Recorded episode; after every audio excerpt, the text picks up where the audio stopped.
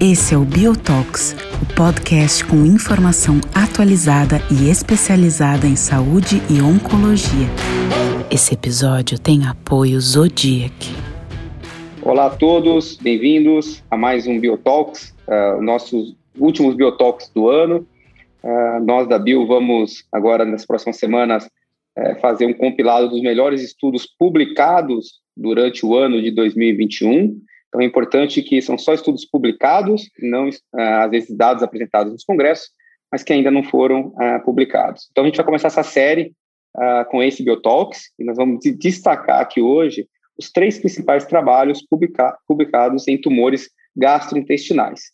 E para me ajudar a discutir sobre os trabalhos e que também eh, ajudou a selecionar os melhores trabalhos desse ano, eu tenho o prazer de receber a oncologista, a doutora Renata Dalpino, oncologista clínica, é, com foco em tumores gastrointestinais, uma super expert, e a gente vai bater um papo aí sobre as principais publicações. E, então, primeiramente, Renata, obrigado por aceitar o convite e obrigado também pela ajuda em selecionar os três principais trabalhos. Bem-vinda. Imagina, Sabino, eu que agradeço. Acho que é um, é um, é uma parte importante, né, acadêmica, a gente destacar sempre os principais artigos do ano, né, de cada área. Então, a gente selecionou três, eu espero que a audiência toda goste e possa trazer isso para a prática clínica também, né? Ah, essa, essa é a ideia, né, a gente conseguir é, debater sobre alguns resultados, né, e que isso possa ser revertido é, em alguma mudança, até na sedimentação desses dados na nossa prática clínica. Bom, é, para a gente já seguir, é, eu vou destacar, então, a gente acabou selecionando, né, Renata, três estudos uh, e um estudo em cada tipo de tumor diferente. Né? Nós tivemos vários estudos interessantes publicados esse ano, mas a gente acabou selecionando um estudo em câncer de esôfago, um estudo em câncer gástrico e um estudo em câncer uh, retal. Né? Então, o primeiro estudo que a gente acabou selecionando foi um estudo que foi publicado em abril desse ano no New England Journal of Medicine, é o estudo Checkmate 577, que avalia uh, o uso de imunoterapia adjuvante em câncer de esôfago ressecado. Uh, a imunoterapia avaliada nesse estudo é o nivolumab. E, Renata, é, qual foi o, o, desenho do estudo e os principais uh, endpoints que foram é, avaliados nesse estudo? Joia, então esse foi um estudo realmente muito importante. É, ele, na verdade, randomizou pacientes que tinham estadio 2 ou 3, né, estadio clínico de câncer de esôfago, podia tanto ser espinocelular, o SEC, quanto adenocarcinoma. E os pacientes eles tinham que ter completado quimio-rádio neoadjuvante aos moldes do CROSS tinham que ter ido para uma ressecção cirúrgica e que uma, uma cirurgia que tenha sido R0, e então entraram para o estudo e foram randomizados dois para um para receberem nivolumab versus placebo. Só antes, o detalhe muito importante é que os pacientes não podiam ter tido resposta patológica completa, ou seja, tem que ter tido um estadiamento, um YPT1 ou mais, ou um YPN1 ou mais. Então, a única coisa que o paciente não podia ter era uma resposta patológica completa. E a randomização, ela foi 2 para 1 para fazer o nivolumab, começava fazendo 240 miligramas a cada duas semanas, que é o padrão, isso acontecia por 16 semanas e depois passava para a dose dobrada, 480 miligramas a cada quatro semanas, por um período de até um ano. Então, se o paciente progredisse, evoluísse com doença metastática, ele era parado antes, e se eventualmente não, o, o, tratamento ele completava então um ano de duração. E o endpoint primário foi de sobrevida livre de doença. E nesse estudo foram 794 pacientes é, randomizados, é um número bastante robusto. E, Renata, um, um detalhe também super importante é que uh, a randomização independia da expressão de PDL1, né? Que a gente acaba vendo que para imunoterapia, principalmente em câncer de pulmão, os estudos iniciais acabavam né, é, estratificando de acordo com a expressão de PDL1, e nesse estudo, de maneira bem interessante, né, era independente da expressão de PDL1. Exato. Assim, é claro que depois né, foram feitas análises de acordo com a expressão de PDL1, até para a gente tentar identificar o subgrupo que melhor é, é, teve benefício com a imunoterapia, mas realmente para o paciente entrar no estudo, isso era independente, ele não precisava ter expressão de PDL1. Ótimo. E, bom, Então, o desenho do estudo ele, ele é basicamente esse, e para a gente ir diretamente para o resultado, é importante que uh, o, o resultado desse estudo ele foi positivo, né, para o endpoint uh, primário, no follow-up mediano é, de um pouco mais de 24 meses, uh, a uhum. sobrevida livre de doença para quem recebeu o braço experimental nivolumab foi de 22,4 meses, versus 11 meses uh, para o braço que não recebeu uh, nivolumab. Então, assim, a gente teve o dobro, né, de benefício de sobrevida livre de doença para quem recebeu nivolumab, e isso acabou representando aí um hazard ratio uh, de 0,69, ou seja, 31% uh, da redução do risco de recorrência para os pacientes que receberam uh, nivolumab. É, é um, resultado muito importante, né, Sabino? É assim, Sim. fundamental, porque até então a gente não tinha nada para oferecer para esses pacientes, e a gente sabe que muitos desses pacientes com câncer de esôfago tratados com neoadjuvância e depois submetidos à cirurgia vão recorrer, principalmente com doença à distância, então a gente estava carente de alguma coisa que fosse melhorar é, a, a sobrevida livre de doença desses pacientes, e de fato agora é, é, a gente tem dados bastante consistentes, bastante positivos de que a adição do nivolumab na adjuvância é favorável. Sim, sim, é realmente um resultado muito importante, como você comentou muito bem, e é um resultado que muda a nossa prática clínica, porque agora é, é uma opção real, né? É, inclusive já com aprovação pela Visa é, dessa indicação para tratamento adjuvante em pacientes com câncer de esôfago é, pós-neoadjuvância, pós-cirurgia com doença patológica residual. Eu acho que um outro ponto interessante que vale a pena destacar é que em uma análise né, de subgrupo, é, a gente gosta de falar de subgrupo apenas para demonstrar assim, realmente o quão benéfico foi o tratamento, é que independente da histologia de adenocarcinoma ou carcinoma epidermoide, esse benefício do aumento de sobrevida livre é, de doença foi favorável com o nivolumab e mostrando que aqueles pacientes com carcinoma é, epidermoide tiveram uma sobrevida mediana é, bem melhor, né, tratados com nivolumab, do que aqueles pacientes com adenocarcinoma tratados com nivolumab. Sim, e lembrar que eles eram, na verdade, a minoria nesse estudo, né? É, é, um estudo. A gente sabe que o SEC vai melhor com o imuno mesmo, uhum. e esse uhum. estudo ele incluiu, na verdade, aproximadamente 30% dos pacientes com SEC. Então, é, é, o mais legal ainda de ver, porque a maior parte dos pacientes eram de adenocarcinoma, que ainda assim tiveram benefício, né? Uhum. Ainda assim tiveram benefício. E eu acho que outra coisa, outro ponto legal é que quando a gente avalia também é, é na análise subgrupo a questão da expressão de PDL1 por CPS, aqui a gente começa a ver que existe realmente um sinal de que pacientes com CPS menor do que 5 não têm significância estatística. Então, é claro uhum. que a aprovação foi independente do status de PDL1, mas a gente vai ter que começar no futuro a prestar atenção em quem é o paciente que de fato vai se beneficiar dessa estratégia, né? Exato. Mais uma vez, a gente tentar selecionar melhor, né, é, qual paciente vai, vai se beneficiar, até porque a gente está falando de pacientes que são a gente tratamento adjuvante, né, Renato, são pacientes assintomáticos. Sim.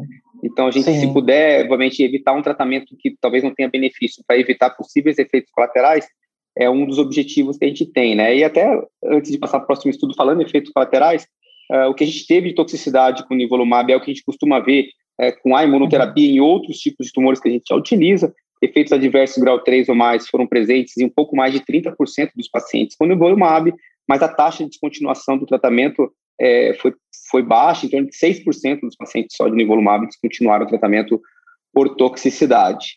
Uh, Rê, algum Perfeito. ponto a mais do checkmate 577 ou podemos ir é, próximo? Só, acho que dois últimos pontos, né? Também claro. teve é, aumento da sobrevida livre de doença à distância e também de sobrevida livre de progressão 2, que é o tempo que demora para um paciente, quando ele já progrediu né, na, ele, ele, desenvolve doença metastática, quando você inicia um tratamento para doença metastática, ele vai melhor no braço que recebeu o nível. No entanto, a gente ainda não tem dados de sobrevida global. E é claro que, como oncologista, a gente quer ter esse dado, a gente vai precisar esperar o estudo poder responder essa questão para a gente num futuro próximo. Mas, por hora, um estudo positivo, bacana e que impactou a nossa prática clínica. Perfeito, concordo plenamente.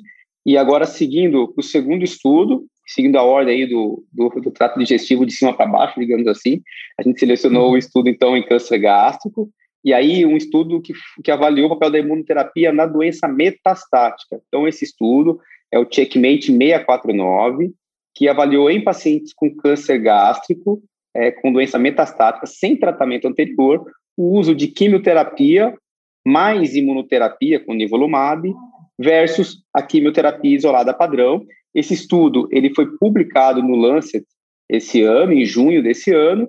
E, e Renata, é, qual que era aí o, o desenho do estudo? Tá, perfeito. Então, esse foi um fase 3, randomizado, open label, né, bastante importante em vários centros no mundo. E, como você colocou bem, eram pacientes virgens de tratamento com câncer gástrico, ou de junção, ou adeno de esôfago. E os pacientes tinham que ser COG 0 ou 1. E eles foram randomizados também independente do status de PDL1, ou seja, dessa maneira foi semelhante ao, ao Checkmate 577. Eles foram randomizados, na verdade, para três braços. Existia o braço padrão, que era químio, que era Xelox ou Fofox, e foi mais ou menos meio a meio no estudo aqui.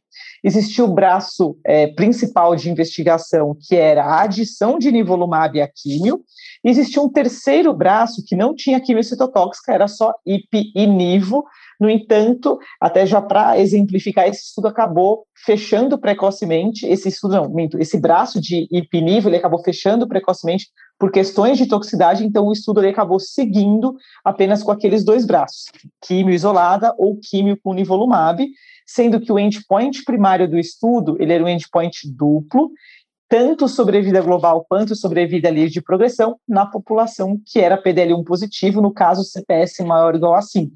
Isso é importante comentar, porque isso correspondia a 60% da parcela da população inclusa aqui no Checkmate 649. E é claro que sempre que a gente for interpretar os resultados, a gente tem que levar em consideração que mais da metade da população inclusa tinha um CPS maior ou igual a 5, que é justamente uma população que a gente sabe que vai se beneficiar melhor da imunoterapia. Excelente. E ainda só das características dos pacientes, é importante dizer que os pacientes que eram HER2 positivo, eles eram excluídos, né, da, na randomização, uhum. os pacientes tinham que ser HER2 negativo, e aqueles pacientes com metástase cerebral sem tratamento, eles também eram uh, excluídos do estudo. Uh, então, esse estudo, no desenho que a Renata falou muito bem, destrinchou para a gente, uh, 1.581 pacientes, uma população enorme, então foram randomizados no esquema uh, um para um, para receber então quimioterapia mais nivolumab versus quimioterapia. Então a quimioterapia, a Renata já, já, já falou para a gente quais esquemas que eram. E após um follow-up uh, de 12 meses, né, os, os dois endpoints eles foram positivos nessa população CPS acima de 5%. Então a sobrevida global é, houve uma, um, um, aumento da sobrevida da ordem uh, de oito meses, né? Uh, desculpa, um, um, um, incremento de três meses, né, na sobrevida global, com 11 meses para quimioterapia uh, mais imunoterapia e eu vou pegar minha colinha aqui, viu, Renato? É, na verdade, químio isolada foi 11 meses, né? E, isso, e isso, na, na população com CPS maior ou igual a 5. E a adição do nível 14,4. Então, dá um incremento aí de uns três meses e pouquinho, né? Mas exato. que é relevante clinicamente, que também é, é estatisticamente positivo, isso dá para a gente um hazard ratio de 0,70. Né? Isso, isso. para sobrevida global na população com CPS maior ou igual a 5. Exato. E também, é, nas, no, no segundo endpoint, que era sobrevida, livre de progressão nessa população, também houve aí uma redução da progressão da ordem uh, de 32%, favorável à, à combinação de imuno mais químio, isso fazendo uma sobrevida livre de progressão mediana de 7,7 meses para químio mais imuno versus seis meses para quimioterapia isolado. Uh, houve também, né, Renata, a avaliação não era o endpoint do estudo, mas como eles acabaram randomizando os pacientes independente da expressão de PDL1, também acabaram avaliando aí esse benefício de sobrevida em pacientes que tinham a expressão menor do que 5, né, e maior que 1%, e aqueles com PDL1 negativo, né? E nessa população, Renata, teve alguma diferença Pois é, então os autores eles fizeram uma análise de subgrupo e foi, foi a gente conseguiu colocar num forest plot e foi visto com uma certa né, facilidade que os pacientes que de fato são CPS maior ou igual a 5, eles têm um benefício super favorável realmente à adição do nivolumab, estatisticamente positivo, porém os pacientes com CPS menor do que 5, a gente perde esse benefício estatístico, a gente cruza a linha vertical ali do 1 do hazard ratio e parece então não haver benefício. É claro que em nenhum momento foi apresentado ou publicado as curvas de sobrevida global, seja na população que de fato é CPS negativo, seja na população que tem o CPS ali entre 1 e 4. Então a gente ainda fica sem saber, embora pareça realmente que essa é uma população CPS zero e aquela que é entre 1 e 4, que não deriva benefício, ou se derivar, esse benefício ele realmente é muito pequeno. Mas dito isso, né, a gente teve a aprovação pela Anvisa é, e também pelo FDA do uso do nivolumab em adição com a químio, independente do status de PDL1. E provavelmente isso aconteceu porque no o Checkmate 649 eles também apresentaram os dados de benefício, tanto de sobrevida global quanto de sobrevida livre de progressão, para os pacientes all-comers, ou seja, todo Sim. mundo incluído, independente do status do PDL1.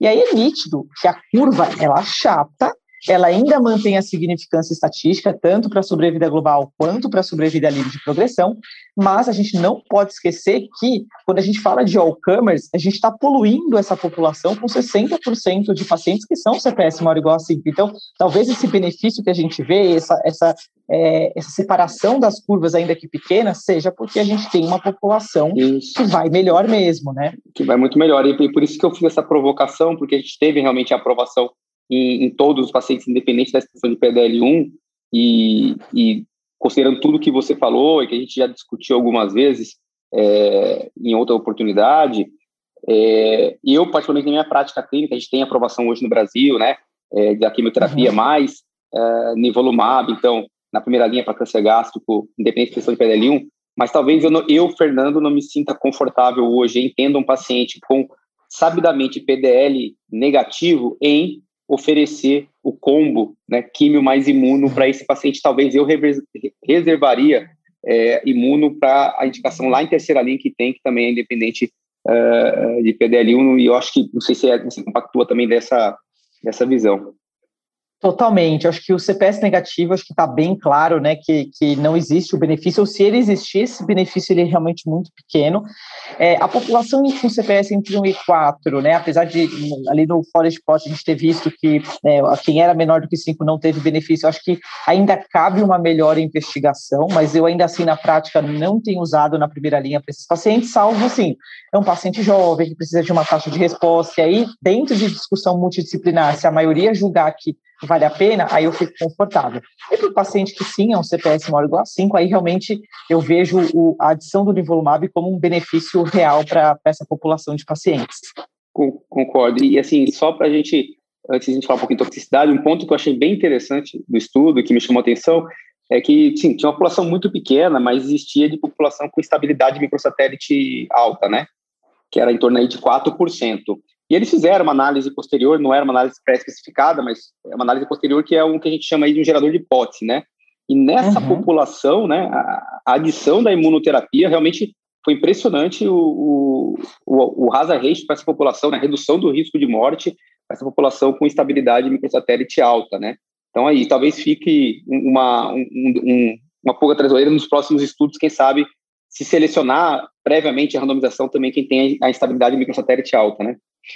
Pois é, pois é. Aqui a mediana chegou a quase 40 meses aqui de sobrevida global. Então, Isso. é uma, é uma população rara, né? 3, 4% da doença metastática, mas ela é real e existe sim o benefício. E realmente essa corte, essa, essa análise de subgrupo, subgrupo pequeno do Checkmate 649, realmente as curvas se separam assim de uma maneira muito bonita de ver. E o hazard ratio, como você men mencionou, de 0,38. Então, realmente é um subgrupo que a gente deve sempre pesquisar nos nossos pacientes. E, e o, o, a mensagem também final, assim, do próximo estudo, é que em relação à toxicidade, né, é, que era de esperar, o combo teve uma, um, pouco mais, um pouco mais de toxicidade de grau 3 ou mais do que a quimioterapia isolado, 22% de toxicidade para o combo versus 17%, e tiveram aí 2% de morte uh, relacionada ao tratamento com combo e 1% de morte relacionada ao tratamento com quimioterapia. É, as mortes com um número muito próximo, mas realmente a toxicidade é um pouco maior mas, de novo, quando a gente pega ali detalhado, não vamos detalhar aqui porque a gente está querendo ser bem prático e, rápido, mas os efeitos adversos são basicamente o que a gente acostuma é, ver com imunoterapia em outros tumores, são efeitos adversos manejáveis quando, a gente sempre fala isso nas aulas, identificados de maneira precoce, né, e, e a equipe médica ou a equipe de saúde mesmo é, entra em contato com o paciente e começa a agir com o tratamento precocemente, aí às vezes a gente nem precisa é, suspender o tratamento temporariamente. Alguma mensagem final, Rê, do, do 649? A gente pode ir para o nosso Não, acho que, acho que cobrimos aí as partes principais, podemos passar para o último, então. Ótimo. Então, o último estudo, é, seguindo o trato gastrointestinal, então é um estudo que avaliou uh, um tratamento para tumor de reto, para câncer de reto. É, a ressalva é que esse estudo ele foi publicado em dezembro de 2020, então ele não foi publicado em 2021, só que a gente sabe que final do ano é recesso, a gente já tinha feito uh, uh, essa mesma estratégia no ano passado, então, como é um estudo bem importante, a gente também, eu conversei com a Renata, a gente achou importante ele entrar nessa nossa discussão. Então, ele é o estudo Rapido, que é o estudo que avaliou o tratamento neoadjuvante em câncer de reto. E o que, que ele avaliou? Ele avaliou o tratamento padrão, né, neoadjuvante no câncer, no câncer de reto, que é quimio e radioterapia, seguido né, de cirurgia, e nos centros que a adjuvância faria parte dos protocolos, a adjuvância também poderia ser oferecida para esse grupo. E o braço experimental é o que a gente chama de tratamento neoadjuvante total, ou seja, faria, faria um, período curto de radioterapia, que é a conhecida radioterapia short course, seguido de quimioterapia, aí eram nove ciclos de Fofox ou seis ciclos de Fofox, e então a, a cirurgia, né? Então, Rê, é, qual, qual era o desenho do estudo, fase 2, fase 3, e quantos pacientes foram Perfeito. randomizados? Você podia falar para a gente? É, eu, eu, acho que você já colocou né, bastante bem. A gente teve, na verdade, 450 no braço padrão e 462 no, no braço experimental. Então, também foi um estudo, eu diria que robusto. Então, é um fase 3 é, randomizado open label, porque não tem como a gente ser do cego, né, num, num estudo que a gente está fazendo técnicas de rádio aqui diferente, e basicamente então, foi um estudo que randomizou os pacientes, como você colocou muito bem, porque até então era o padrão, quimio rádio tradicional, que demora ali mais ou menos cinco semanas e meia, e aí o paciente espera um intervalo que já é habitual ali em torno de oito semanas, operava, depois esperava o, o tempo de recuperação e começava então a quimio adjuvante.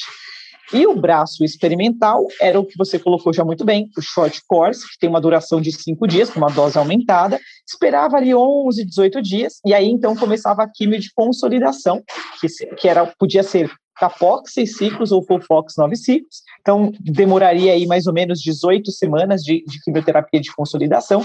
E aí, então, o paciente esperava duas a quatro semanas e operava, que é aquilo que você colocou bem é o, o Total New Adjuvant Therapy, né? então tudo feito antes da cirurgia, né? E basicamente o desfecho primário do estudo, que é um, é um desfecho não tão habitual, digamos assim, né, da nossa prática, é a sobrevida livre de falha de tratamento em três anos, em que entra em consideração recorrência local, recorrência à distância, ou mesmo um segundo tumor primário, ele entra dentro desse endpoint. Então, basicamente, esse estudo ele queria avaliar se a consolidação pós-short course conseguiria reduzir metástases à distância sem comprometer o controle local regional. Esse era o grande objetivo aqui dos autores do estudo. E apenas para colocar na população quem quer incluído, né, e a gente geralmente vê os estudos com neoadjuvância em reto colocando é, classicamente os pacientes com estádio 2 estádio 3, mas aqui o legal do estudo rápido ou rápido, a gente não, não sabe exatamente ainda qual é, é o melhor nome para ele, é, tinha que ser paciente de alto risco, é, então, era um paciente com adenocarcinoma de reto e que a ressonância magnética tem que ter mostrado pelo menos um dos seguintes fatores de alto risco. Ou tinha que ser um T4, podia ser A ou B, ou tinha que ter invasão vascular extramural positiva, ou ele tinha que ter um, um N2 pela ressonância, ou a face mesorretal comprometida, ou aqueles linfonodos laterais é, aumentados, suspeitos, porque esses são pacientes realmente que têm um risco sistêmico maior. Né? Então, o legal desse estudo foi isso, ele incluiu paciente realmente ruim, realmente pacientes que têm um risco maior de recorrência. Isso, e eu acho que esse é o grande ponto, né? É, selecionaram muito bem os pacientes que, obviamente, vão se beneficiar de receber todo o tratamento e não ter, esperar esse intervalo entre radioterapia é, cirurgia e eventualmente uma quimioterapia adjuvante e podem recorrer nesse meio do caminho. E só antes de resultados, para dizer que assim, esses são os pacientes que habitualmente é, a gente vê no serviço público aqui no Brasil, né? Então, esses uhum. pacientes de reto, por exemplo, que chegam no hospital universitário onde eu também trabalho, que é 100% SUS, eu, eu, eu te afirmo com 90% de certeza que em torno de 70% dos pacientes que eu recebo lá ou são T3, T4 ou são N positivo. Né? Então, assim, a população que foi avaliada no, no Rapido, e aí a gente é, traz para a prática clínica, a gente fala do resultado, mas porque, assim, também no SUS tem a dificuldade da fila da radioterapia, que é uma fila enorme, e esse paciente de alto risco, é, no passado mesmo já fazia meio que um rápido sem a gente saber o resultado, porque era o que tinha para fazer, né? Não tinha, não tinha radioterapia, até fazia, fazia até químio antes, né? Bom, Sim, eu acho que é interessante até, Sabino, colocar que é importante no paciente, né, no Brasil, onde a fila de radioterapia é mais complexa, mas também é importante para os pacientes que moram mais longe do, do centro de tratamento, né? Tem que pegar horas de estrada, e porque você faz uma. Você, a radioterapia, em vez de ser em cinco semanas e meia, você completa ela em cinco dias, e uma semana o negócio está resolvido. Então, realmente, para o nosso país, esse é um estudo que é bem bacana da gente ver. Exato. Então, assim, a gente, para os resultados, nesse estudo, como você comentou muito bem, mais de 900 pacientes é, foram selecionados, uma população robusta mesmo, é, um para um, né, nos esquemas aí tradicional ou esquema de terapia neoadjuvante total, com um segmento aí mediano de 4,6 anos, né, então a sobrevida livre de falha ao tratamento, ela foi a melhor tá? foi maior naqueles pacientes do braço da terapia neoadjuvante total, uma redução uh, do risco de falha de 25%, ou seja, um hazard ratio de 0,75, e isso com mais ou menos a probabilidade de 23, 24% uh, de sobrevida livre de falha de tratamento para os pacientes da, da terapia neoadjuvante total e 30,4% de, de recorrência naqueles pacientes com braço é, do tratamento padrão de rádio e quimioterapia. Interessante, né, Renato, também nesse estudo, que o no braço controle, o tratamento adjuvante era critério, então, da instituição. Tinha instituição que fazia adjuvância, que fazia parte do protocolo, né, para pacientes, por exemplo, que tinham doença residual, linfonodo positivo na cirurgia, e tinham, e tinham é, instituições que não faziam. E mais ou menos 60% dos pacientes do braço é, controle, ou seja, da, da radioquimioterapia cirurgia, eles receberam também a quimioterapia adjuvante. Ah, em relação, Renata, à probabilidade de metástase à distância, o que, que você pode falar para a gente? Perfeito. Então, é, esse foi um endpoint secundário, né, que também foi avaliado e também foi favorável ao braço que fez o Total New Adjuvant Therapy. Então, o risco de falha do tratamento à distância foi de 23% aproximadamente em quem fez a, o TNT e de 30% aproximadamente em quem fez o, o esquema tradicional de quimio rádio, seguido então de cirurgia e depois a, a quimio adjuvante.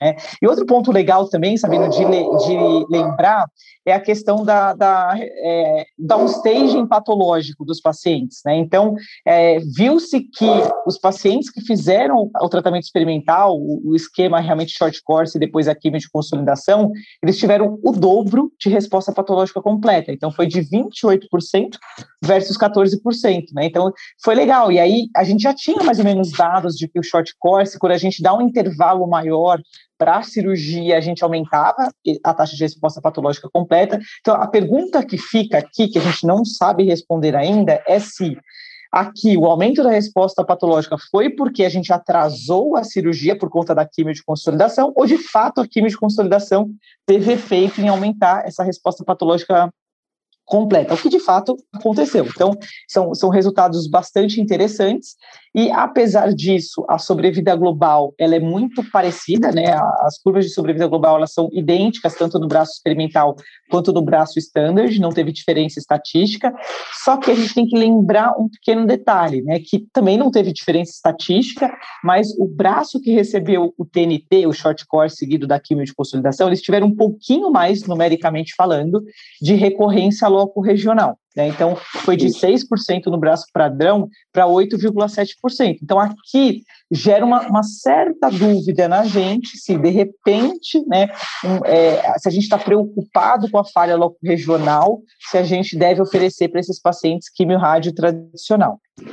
É, exato. Eu, esse, esse é um ponto super, super importante mesmo, e que já era questionado antes do, do, do Rapidô, né, quando a gente teve o estudo sueco de, de short course, esse aumento de, de faloco regional, se realmente o short course ele é, deve ser aplicado na prática, né?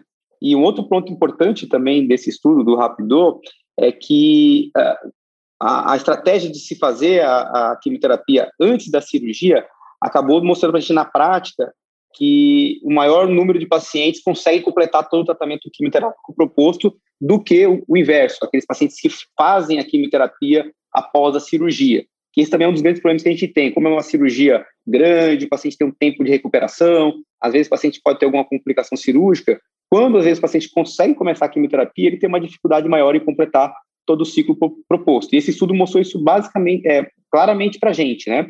É, então, um percentual maior de pacientes do braço é, controle que recebeu é, a adjuvância também parou a adjuvância precocemente do que aqueles pacientes que receberam no cenário neoadjuvante. Uh, ainda do Rapidô, para a gente finalizar, Rê, uh, algum detalhe a mais que você queira chamar atenção em relação à toxicidade, de se, se a terapia neoadjuvante total prévia à cirurgia aumentou o risco de complicações cirúrgicas, Perfeito, acho que basicamente não teve né, grandes acréscimos aqui de, de eventos adversos, então mostrou-se uma técnica segura, né, sem aumento aí de risco de mortalidade cirúrgica, então isso, isso, isso só corrobora um fato que a gente pode trazer esse estudo para a nossa prática clínica com tranquilidade. Excelente, Rê. Então, assim, a gente é, finaliza esse nosso overview desses três estudos, espero que todos vocês tenham gostado. Uh, a gente vai tentar deixar a referência desses estudos na descrição do, dos episódios, para que vocês possam procurar, quem ainda não teve a oportunidade de ver os estudos.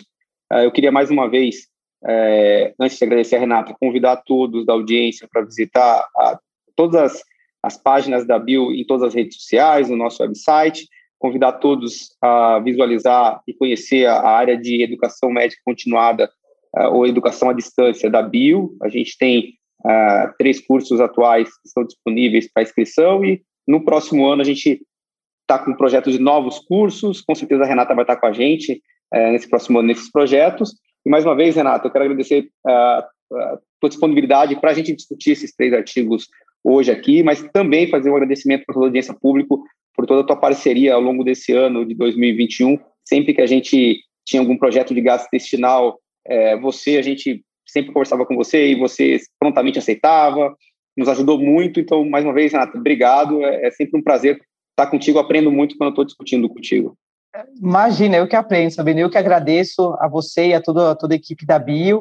É, até né, peço desculpa aqui que o cachorro deu uma latida, mas é vida real, né? Vida, a vida como Isso ela é. mesmo. é. E, e, estamos juntos aí. Espero que 2022 seja um ano ainda mais proveitoso. Obrigada, então? Obrigado, gente. Obrigado. E um ótimo resto de dia para quem está escutando de noite e um ótimo dia para quem está escutando durante o dia.